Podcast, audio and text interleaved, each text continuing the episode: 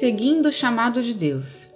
Leia Êxodo, capítulo 4, do versículo 10 ao 17. Confie no Senhor de todo o seu coração e não se apoie no seu próprio entendimento. Provérbios, capítulo 3, versículo 5. Anos atrás, ao responder ao chamado de Deus para o ministério pastoral, eu tinha duas opções.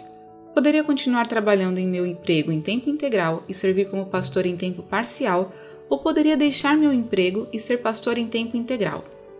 Ambos são formas válidas de servir a Deus. Senti um impulso para o ministério em tempo integral, mas não tinha certeza se conseguiria sustentar minha família com o salário de pastor.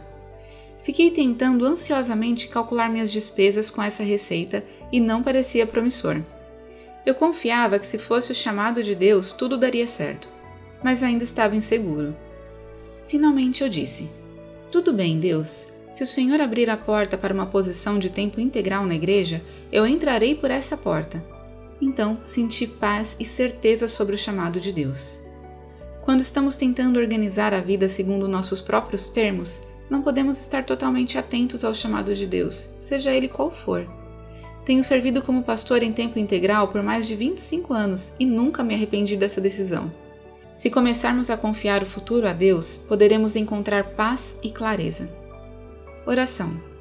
Deus gracioso e amoroso, ajuda-nos a verdadeiramente ouvir e responder ao teu chamado para a nossa vida. Ajuda-nos a confiar em ti. Em nome de Jesus. Amém. Pensamento para o dia. O chamado de Deus para minha vida pode ficar mais claro quando confio na sua provisão. Oremos pelos novos pastores. Jane Lankford, Alabama, Estados Unidos.